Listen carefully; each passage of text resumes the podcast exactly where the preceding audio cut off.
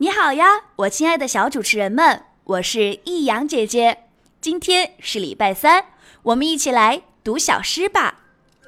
家，树叶是小毛虫的摇篮，花朵是蝴蝶的棉床，歌唱的鸟儿谁都有一个舒适的窠，辛勤的蚂蚁和蜜蜂都住着漂亮的大宿舍，螃蟹和小鱼的家在蓝色的小河里。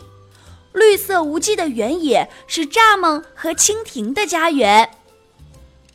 可怜的风，没有家，跑东跑西也找不到一个地方休息。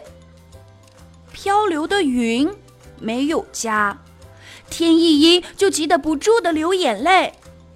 小弟弟和小妹妹最幸福呢，生下来就有妈妈、爸爸给准备好了家。在家里安安稳稳的长大。